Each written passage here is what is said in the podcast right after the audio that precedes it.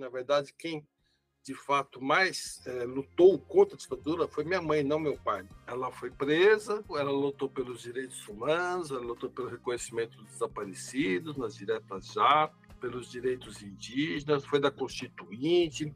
Então caiu a ficha que, na verdade, minha mãe era grande militante e heroína da família, além de ter cuidado de cinco filhos, como viúva aos 40 anos.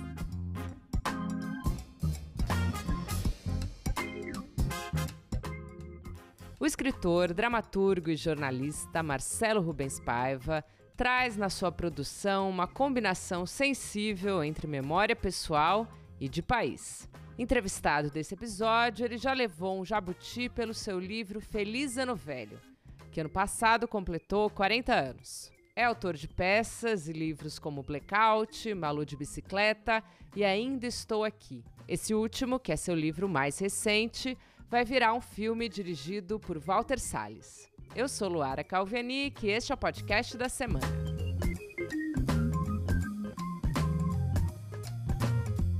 Para o Marcelo, Ainda Estou Aqui é de alguma maneira a continuação do Feliz Ano Velho, lançado em 1982, ainda um período de ditadura militar.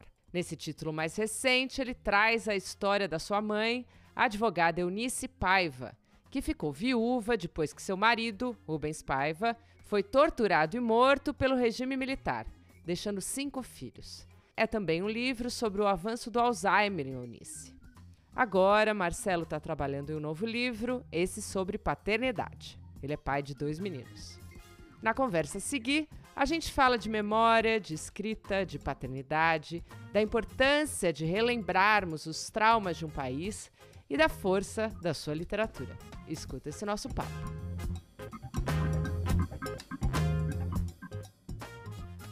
Marcelo, obrigada por estar aqui com a gente hoje.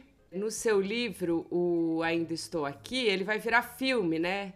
Queria saber como foi receber essa notícia, assim, é, e qual se tornou o papel do filme e do livro nesse momento aí que a gente vive, que a gente viveu, em que tem gente que ainda não acredita que a ditadura aconteceu.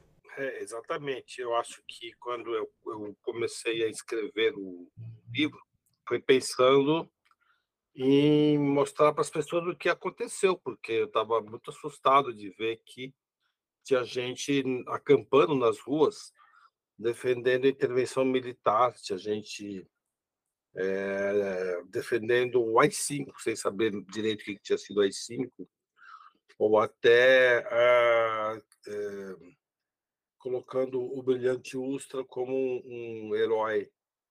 E nós estávamos na Flip em 2014, que foi o ano dos 50 anos do golpe de 64, e foi o ano em que a Comissão da Verdade ia entregar o seu relatório. E conversando lá, nós todos estávamos bastante é, espantados de ver as manifestações de junho de 2013 sendo, de uma certa maneira, sequestrada pela extrema-direita e, e, virar uma manifestação em defesa do, da intervenção militar o porquê daquilo. A gente não sabia como que as pessoas poderiam defender um regime tão é, bárbaro e que custou tantas vidas para ser derrotado e que foi tão, tanta mobilização para derrotá-los, diretas já, manifestações, organizações, toda a sociedade civil unida contra o regime militar. E o mal que fez o regime militar ao país, a corrupção, é, a desorganização do país, a desorganização institucional e a violência, né? a abolição completa do Estado de Direito. Quer dizer, eles queriam repetir isso. E os quatro anos do Bolsonaro foi um pouco um sintoma de como foi a ditadura, né? O que saiu das conversas lá na Flip, a feira literária de Paraty, foi que talvez nas escolas eh, as pessoas não estivessem lendo ou aprendendo o suficiente para defender um regime tão bárbaro como aquele. E, foi daí que nasceu a ideia de escrever O Ainda Estou Aqui, que eu já estava escrevendo um pouco uh, em função do Alzheimer da minha mãe. E, eu, e também é um legado que eu, que eu não podia deixar passar, já que quando eu escrevi Feliz no Velho, em 1982, em que eu falei da minha uh, adolescência, juventude, uh, a vida estudantil, o movimento estudantil e do meu acidente, em que eu fiquei paraplégico aos 20 anos de idade, eu falava muito pouco do meu pai, só citava Ampassan, até porque ainda era ditadura. E nós não tínhamos muitas informações do que tinha acontecido. É, a partir de 1996, 97, 98, exatamente depois de eu ter lançado o livro, talvez até por causa disso, o caso ficou muito notório e muita gente começou a, a se manifestar e a contar o que aconteceu. E na Comissão da Verdade, em 2014, é, tivemos depoimentos dos militares que fizeram parte né, de toda a tortura que meu pai sofreu, é, da prisão das minhas irmãs, da minha irmã, da minha mãe, e a gente soube de detalhes. Então, eu me senti na necessidade de voltar àquele tema, que é um tema que eu tinha abordado muito superficialmente lá no Feliz do Velho, agora mais dedicado a ele mesmo. E Marcelo, como, como foi importante para você falar desse tema do, no livro, né? Esse exercício de relembrar seu pai. Desde que tudo aconteceu, você faz um exercício ali para não esquecê-lo, né? Qual a importância disso para você enquanto lembrança, enfim? Eu acho que é uma importância é, tanto no sentido da militância, Afinal, eu sou um democrata, eu sou um cara que quero o bem do país. Eu e toda a minha família sempre lutamos para ter né, justiça social. A minha mãe virou militante dos direitos indígenas. As minhas irmãs sempre é, lutaram no movimento estudantil. Eu virei, de uma certa maneira, um, um, um agente cultural. Né? Eu fui ver o show dos Titãs é, nesse final de semana em São Paulo. Não sei se você foi ver. É, você está em São Paulo? Eu, não, eu tô, eu não vi, mas eu posso dizer que eu vi, né? Porque esses stories só tinha isso, né? Eu tive ali um fomo brabíssimo. É, foi uma ocupação da cidade, né? Só se falou disso. E eram músicas muito politizadas, e a gente ficava ouvindo as músicas e falando, meu Deus, isso tudo a gente cantava naquela época, né?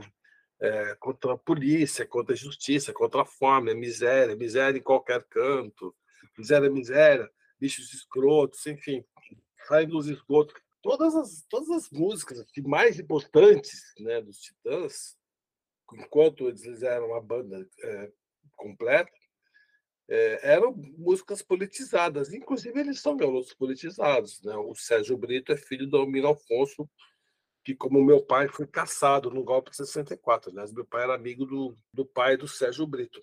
E a, a minha participação foi uma participação mais da política cultural, tanto escrevendo como fazendo é, colunas em jornais e, e, e, nas redes sociais. Sempre foi uma participação bastante militante. Eu nunca fui ligado a nenhum partido, apesar de sempre ser convidado esse ano eu fui convidado para sair deputado pelo PT. Na eleição anterior eu tinha sido convidado para sair é, é, deputado pelo PSOL. Há, anos atrás eu fui convidado para sair candidato pelo PV, Partido Verde, é, que eu acho que é o único partido que eu me filiei. Eu não sei se minha filiação ela ainda existe, mas eu me filiei no PV, nos anos 90. Então sempre tive essa militância. É, escrever, para mim, de uma certa maneira, pode significar militância política, mas pode também significar militância comportamental. Eu posso escrever sobre é, casamento, separação, casamento não monogâmico, sobre relações de abuso. É, posso escrever também muito sobre preconceito contra deficientes, como eu fiz com a peça No Retrovisor. E aí eu acabei juntando duas histórias, aliás, três histórias, numa história só, com Ainda Estou Aqui. É, como você falou, a memória, né?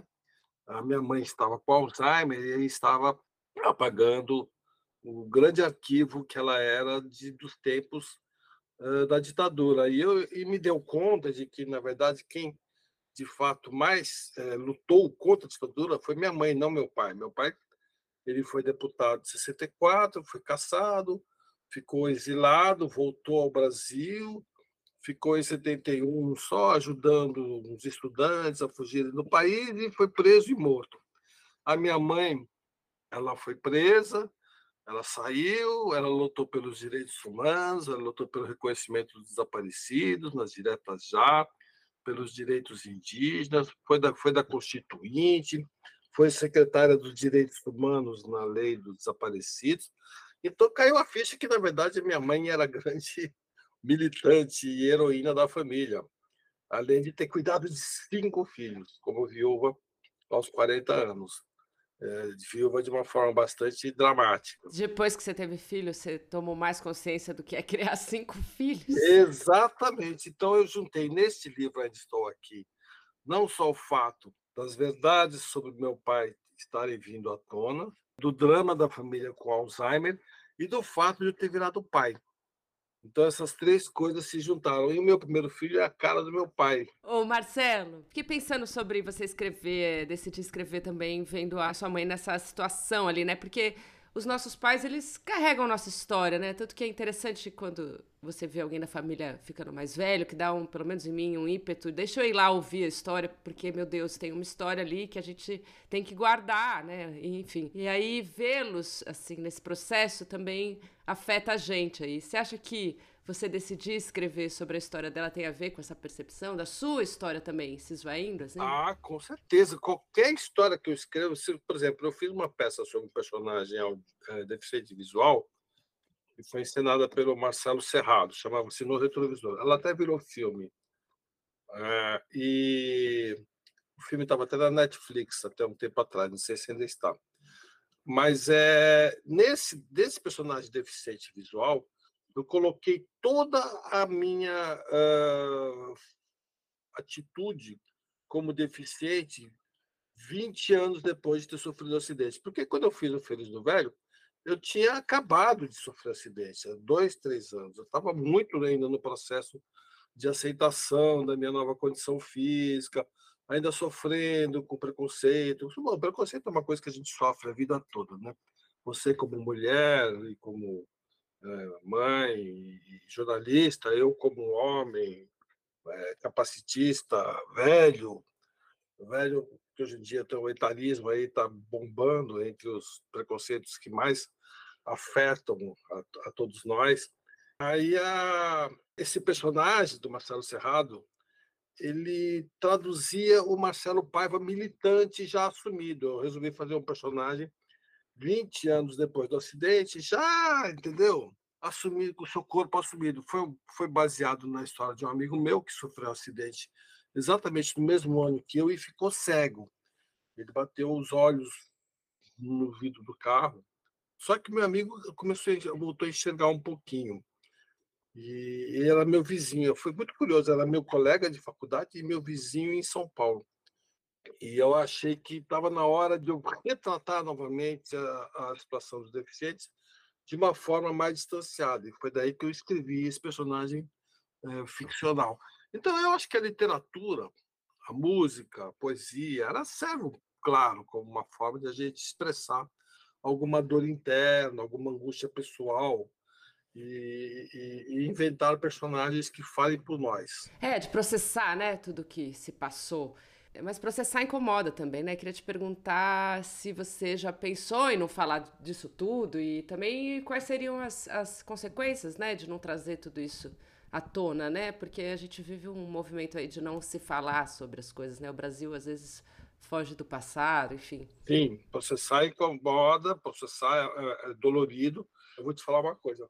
Esse livro é, é, é extremamente difícil de ser escrito, Ainda Estou Aqui, porque eu, eu narro a tortura do meu pai. Né?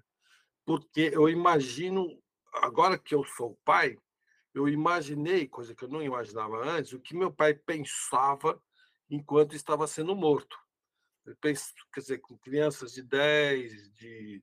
Eu tinha minha irmã menor, tinha 9, eu tinha... não, eu tinha minha irmã menor tinha 10, eu tinha 11, tinha minha irmã de 13, uma irmã de 15 e uma de 17. Então eu ficava imaginando assim, o que, que meu pai estava pensando sobre o futuro dessas cinco crianças, praticamente crianças, algumas adolescentes, que ele não iria mais viver, né? que ele não iria mais testemunhar. Que eu acho que é o que todo mundo que está assim, lá, morrendo, a primeira coisa que pensa é nos filhos, né? E agora, né? coitados, né? o que vai ser deles? Então, quando é, eu tive essa, essa sensação percorrendo a minha espinha, né? Do fato de meu pai ter pensado na gente, me fez escrever sobre isso. E olha, e eu achei que eu não conseguiria, mas aí o profissionalismo, a, a experiência, a técnica literária me fez conseguir escrever sobre isso sem nenhum tipo de sofrimento.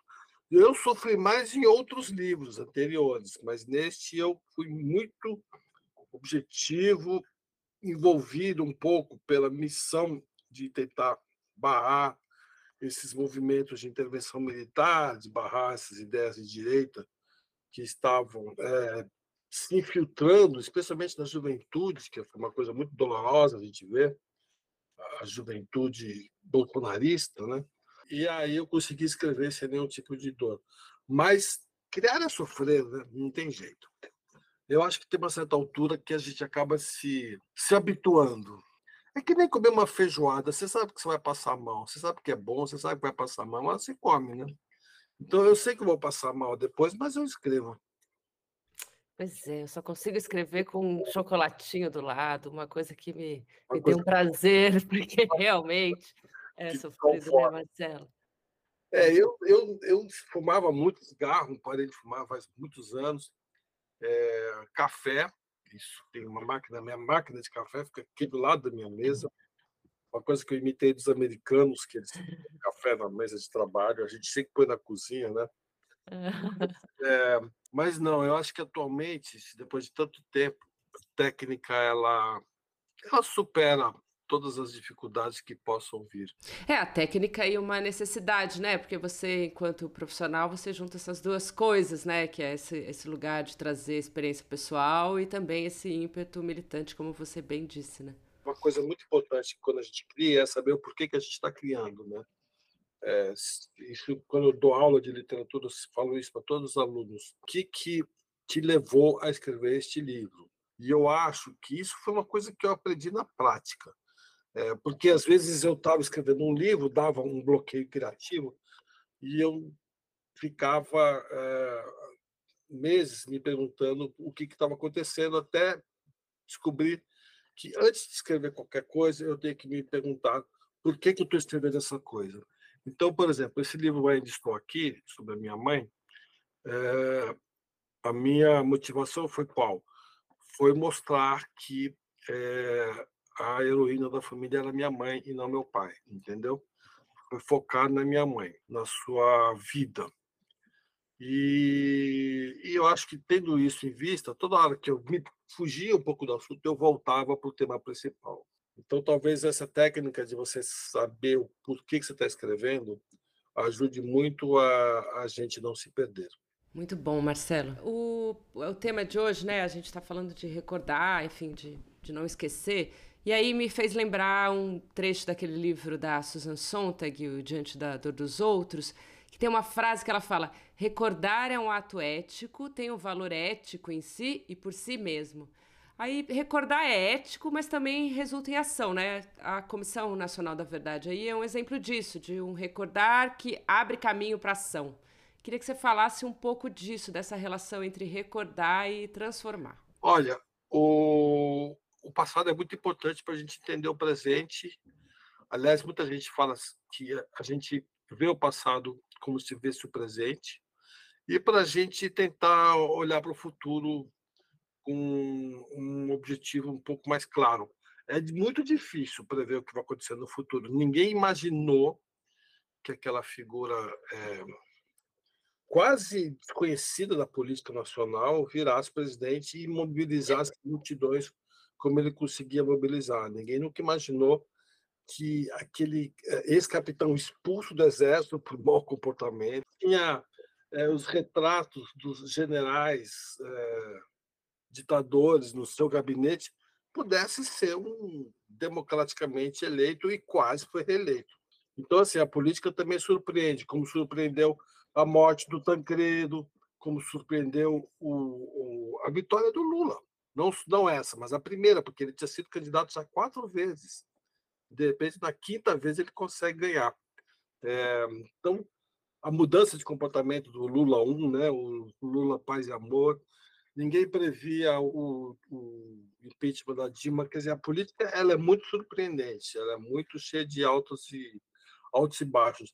Mas existem algumas coisas que, que são importantes a gente prever e defender. Uma delas, por exemplo, é o Estado de Direito, é algo que a gente não tem que voltar atrás. Assim como defesa do, do, dos indígenas, delimitação das terras indígenas, que é, que é, algo que começou na Constituinte, com a minha mãe, inclusive, ela era especialista nisso. Uhum. De repente, agora está de novo em questionamento. É, são coisas que não podem voltar atrás. Né? E eu acho que muita coisa em relação também aos direitos das mulheres. Por exemplo, o direito das mulheres é algo que não vai voltar atrás, isso é impossível. Finalmente, depois do Me Too, é, houve uma grande revolução na, na, na, na primavera feminista uh, e que mudou completamente a forma de a gente se enxergar enquanto homem, é, de a gente enxergar a, sociedade patriarcal, onde a sociedade patriarcal atua, como ela atua, e eu acho que isso não tem volta. É, finalmente, foi, foi pouco a pouco, né? Começou com as sufragistas, depois veio com a, com a Revolução Sexual, com Simone Beauvoir, veio com as militantes, você falou da Suzana Sontag, veio com, com a Angela Davis, depois com a participação política das mulheres com Dilma, com é, Hillary Clinton. É, tá dado esse reconhecimento, né, de direitos iguais, mas é, é preciso Agora, estar foi... constantemente alerta, como você também sabe, né? constantemente né? alerta. Assim, mas, por exemplo, assédio nas empresas é uma coisa que hoje em dia eu garanto que deve ter diminuído muito. Claro, sem dúvida. E, e, inclusive nós homens tomamos consciência daquilo que era praticado e muitas vezes a gente não sabia que era, né? Eu me lembro de muitas muitas é, organizações em que eu trabalhei que tinha uma uma repórter ou uma produtora que chamava atenção pela sua beleza e que causava um certo burburinho né, no, no, no ambiente de trabalho absolutamente desnecessário que até prejudicava o, o trabalho da repórter. Né? É, eu acho que isso ainda existe no dia a dia, né? Eu acho que há uma consciência, um debate, mas ainda, ainda é preciso relembrar ali, né? E, e certamente tem empresas ali menores e, e mais conservadoras e menos alinhadas com esses debates que ainda praticam isso, né? No dia a dia a gente vê, e é, é enfim. Sim. Não há meios. É preciso relembrar, né? Sempre, como a gente está aqui nesse papo. Ô Marcelo, e essa coisa de lembrar, esquecer, né? É, questionar a existência de fatos traumáticos, né? É um discurso bolsonarista, mas isso está no país também, enquanto cultura, assim. O que, que você acha que a gente, enquanto nação, precisa aprender sobre falar do passado, assim, sobre não esquecer, sabe? Precisa aprender a falar, não, não esquecer, porque o Brasil é impressionante, né? É. Então. Que você não entende muito bem como que o país assim não quer olhar para trás. Ah, não. Eu lembro que eu ouvia muito isso na época da, da ditadura, quando nós saímos da ditadura, que as pessoas falavam: não, mas por que você fala de desaparecimento? Vamos virar a página, deixa isso para lá. Muita gente falava isso, né? Até na, na questão do assédio, né? Não, deixa para lá, veja bem, é complicado isso, né? Ele errou, mas é, essa, essa essa tendência brasileira que a gente tem de, de, de não conseguir enxergar que foi o, os bandeirantes, o movimento dos bandeirantes, até os próprios jesuítas, que foram os primeiros é, a trazer escravos negros para o Brasil, é, tinha uma grande, grande fazenda lá no, no, no, Rio de Janeiro, em Santa Cruz, que tinha mil escravos, fazendo jesuítas. É, quem foi Marquês de Pombal, que acabou com com, os jesuítas, com a escravidão dos jesuítas, é, o, quilombos, quilombos palmares, a importância dos quilombolas, a escravização indígena, o holocausto indígena, que é algo que é retratado no, no, na Comissão da Verdade. A Comissão da Verdade ela, ela deu um livro, né? E, e um dos capítulos é fantástico, é um, é um capítulo só é, focado nos índios, né? A quantidade de índios que foi morto, torturado, desapareceu por conta das aberturas das estradas na Amazônia. Tinha um presídio lá em Belo Horizonte só de indígenas, de 1.500 indígenas políticos, né? presos políticos. A liderança indígena, a liderança ambientalista sendo assassinada, assassinada. Enfim, eu acho que a gente tem que sempre olhar para trás, por exemplo, ver esses monumentos bandeirantes que tem em São Paulo. Você é de São Paulo, você, você sabe como nós somos é, tomados pelo sentimento bandeirante, que até na nossa infância ainda eram tratados como heróis. Mas aqui saem estradas como Fernão Dias, que era um bandeirante, Raposo Tavares, que era um bandeirante. O que é um bandeirante? O bandeirante ele entra para a mata para pegar índio para trazer para ser escravo. Né? Vai indo e vai trazendo, e, e, e, saqueando todas as aldeias e vilas que encontram no caminho e também fazendo garimpo. Tem a, a, a Nhanguera, que é uma, uma um, um, líder indígena, mas tem também é, o Eusébio Matoso, era outro bandeirante. Tem uma rodovia chamada Castelo Branco. Pois é. Que era um ditador. É, tinha, tinha o elevado Costa e Silva, que mudou o nome para elevado João Goulart. Mas a, a, a marginal ainda se chama Castelo Branco. Então, enfim, é uma história que a gente tem que, tem que recontar toda hora, porque as pessoas realmente não têm a tendência no Brasil de olhar para trás. Inclusive, a chamada dívida histórica com os negros, que agora tem cotas, tem toda uma obrigação ética e moral das empresas contratarem negros, tal. Isso é algo que demorou para chegar no Brasil. Lógico mas agora está chegando, né, finalmente. E Marcelo, até o, a própria lógica, né, das redes sociais hoje em dia, né, você pensa muito no jornalismo também, a maneira como se consome notícia, né, a gente fica buscando sempre o um novo trend ali no Twitter e, enfim, os temas passam muito rápido, né, as tragédias, as coisas que precisam ser discutidas, enfim, a maneira como a gente consome notícia hoje, o tema deixa de ser quente muito mais rapidamente, né, então é uma coisa que é preciso mesmo ficar de olho. É impressionante, né. Eu já vi em reunião de pauta que as pessoas falam, ah, mas está velho, e aconteceu. É, aconteceu ontem, né? Enfim, é, é complexo tá mesmo. Tá velho, já está velho. Queria falar, para finalizar, falar da lei da anistia ali, né? Para quem não sabe, que durante a ditadura perdoou ali os que cometeram crimes. E a Enéia Almeida, que assumiu a comissão da anistia, indicada pelo Lula, ela disse que a gente vive aí uma janela de oportunidades. Queria saber qual a sua avaliação sobre as consequências da lei da, da, anistia hoje ainda, que a gente vê, né? E esse momento do tema sobre um novo governo. Olha, se você comparar o que aconteceu no Brasil, o que aconteceu no Chile, no Uruguai, na Argentina, ou até mesmo na Espanha, é, o Brasil é o único país que não puniu os agentes de repressão que cometeram abusos de direitos humanos durante os regimes autoritários. É, na Argentina, os, os, os, ditadores, né? o Castelo Branco, Geisel, Médici, Costa Silva deles foi, foram presos, julgados e presos. Tem até um filme fantástico, né, argentino, chamado 1985, que fala desse julgamento. É, acho que está em alguma, em alguma grande rede é, display, tá, está ou no Netflix ou no Prime Video dá para assistir. No Prime Video. Mas é, no Chile também. O Chile houve é, julgamento. No, no, Chile teve, no, na, no Uruguai, na Espanha e no Brasil não. O Brasil, tanto que o, o general Ustra, o coronel Ustra, foi saudado como um herói, quando na verdade ele era um verdadeiro assassino. Né? Tem relatos de torturas de mães com crianças, crianças que depois, quando cresceram, se suicidaram, porque o trauma foi gigante, foi enorme. É, então, é, a lei da anistia ela fez um mal muito grande ao país, porque ela não puniu é, a tortura, não puniu a violência de Estado, não puniu uma violência organizada, organizada pelas Forças Armadas, inclusive.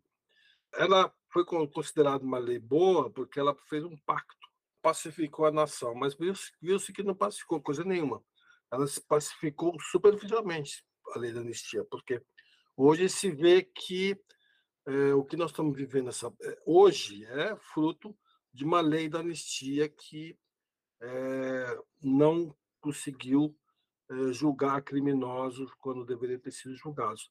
Entre eles, o general Heleno, que é, é notoriamente ligado ao general mais linha dura da ditadura, o Silvio Frota, que é um dos autores responsáveis pelo, pelo caso da bomba do Rio Centro, da, da bomba que matou a secretária da OAB, das explosões de bombas em, em bancas de jornais, em editoras, é, enfim, está aí, general Heleno está aí. Todos eles estão ainda na ativa. Há quem diga que é a lei do esquecimento, né? A lei de passar um pano. A gente vê, então, o que acontece se a gente esquecer a nossa história mesmo, né? É, eu acho que é uma tendência que a gente tem de esquecer a história que é só prejudica, né? Vamos lá, deixa para lá, isso tudo, né? No futebol é assim, não, deixa para lá, não. Quantidade de, de, vezes que você vê um escândalo num estádio de futebol de que não, não esquece, é sempre isso, esquece. Então, eu acho que o Brasil tem essa, essa vocação de perdoar e, e isso faz muito mal ao país porque não não supera alguns traumas, ficam as feridas não cicatrizadas, aí surgem Bolsonaro, surgem é, aberrações políticas, né, como esse general Heleno, Costa Neto, enfim, tudo isso que a gente viveu nos últimos anos.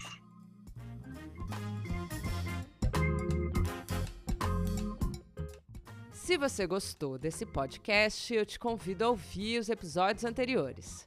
A gente já falou com nomes como Rita Lobo sobre cozinha e comida, com a psicanalista Cauana Mestre sobre corpo e liberdade e com Camila Frender sobre completar 40 anos.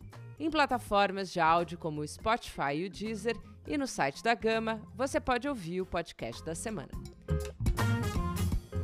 Com roteiro e apresentação de Luara Calvenic, este é o podcast da semana. A cada sete dias, um tema novo para você. A edição de som é da Laura Kapeliusnik. Até semana que vem.